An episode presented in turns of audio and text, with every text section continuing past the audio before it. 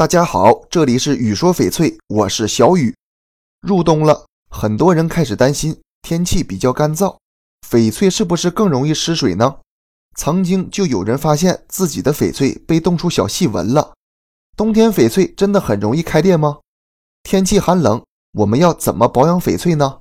今天就来给大家讲解一下，翡翠冬天开裂，很可能是它本身就有裂纹，但是很细小，平时看不到。天气一变冷，翡翠缺水，细纹就变得更明显了。特别是在北方，咱们都知道，北方冬天外面很冷，屋里有暖气，很暖和，室外温差特别大，热胀冷缩对翡翠有损伤。建议大家出门时呢，把翡翠放到衣服里面，别把它放在寒冷的地方，防患于未然。春节越来越近，人们会去亲戚家串门，很多公司也会开始组织活动。这时我们也要注意，在人特别多的场合要保护好翡翠，别磕伤翡翠。除了平时注意，我们也可以用一些方法来给翡翠做保养，延长翡翠的寿命。首先，最好的保养就是戴在身上，特别是冬天，到处都特别冷。但是将翡翠戴在身上，人体是恒温的，翡翠也就会处于一个恒温的状态，这对翡翠有一定的好处。可能很多人觉得冬天戴翡翠很冷，其实不要担心。皮肤刚接触到翡翠时呢，确实会有点冰凉，捂两分钟就热乎了。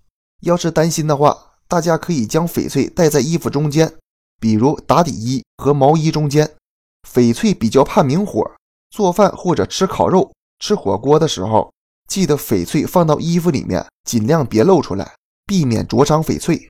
有空的时候，记得清洗翡翠。